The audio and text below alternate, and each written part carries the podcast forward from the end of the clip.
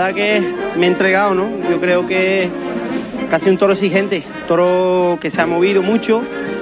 Eh, yo creo, mis declaraciones siempre ponen de manifiesto a mucha gente, ¿no? Pero sin ánimo de eludir a nadie, ni, ni en contra ni a favor de nadie creo que aquí una vez más se demuestra que el encaste Murube, como otros encastes, pues hay de todo, ¿no? Hay toros más fieros, toros más, más fáciles. Y este toro no era nada fácil, este toro pues no paraba, no te dejaba colocarte, en los momentos del hombro que a veces te echaba la cara arriba y, se, cortaba el camino.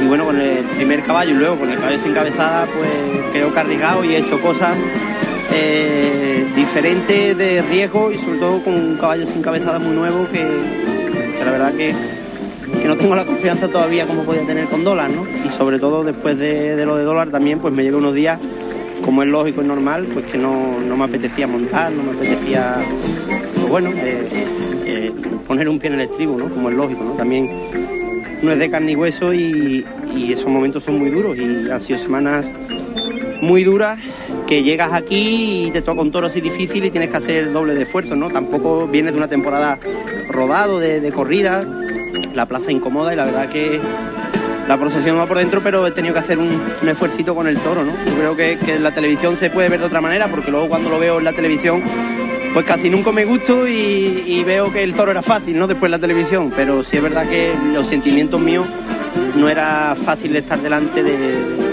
de este toro y los otros igual, con sus matices cada uno, de poca transmisión y, y demás.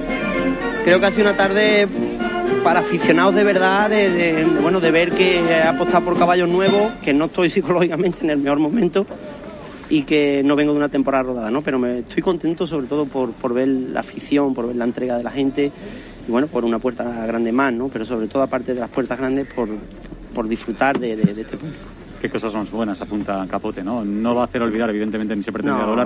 pero sí que te hace motivarte, ¿no? Y volver a recobrar la ilusión. Fíjate que después las comparaciones son odiosas, ¿no? Porque luego te dicen mucha gente, bueno, es que Capote va a ser mejor que Dola. Es que es que si no llega a ser por Dola, a lo mejor Capote no existiría. Entonces, es que todo tiene igual que los rejonadores de ahora que dicen que son mejores que los antiguos. Es que mm, todo tiene un porqué y, y si los de antiguos salieran ahora, serían igual de buenos que los de ahora, incluso mejores. Entonces, no podemos decir que lo de ahora es lo mejor o que Capote es el mejor. ¿no? Capote, mm, yo, bajo mi punto de vista y mi concepto, que ya, pues bueno, después de, dólar, pues tienes otra experiencia con ellos también, de, de las encabezadas, porque yo he tenido la suerte de tener un gran maestro para domar los sin encabezada, como ha sido eh, Paco el Zorro de Sanlúcar, en lo cual estoy muy agradecido, y me enseñó mucho con dólar, ¿no? Y este caballo, pues puesto por mí solo, eh, con un sacrificio tremendo, intentando no equivocarme para no estropear, y creo que en estos momentos apunta a superar a Dola en muchas cosas de lidiar los toros, pero si no llega a ser por Dola, a lo mejor Capote no existiría.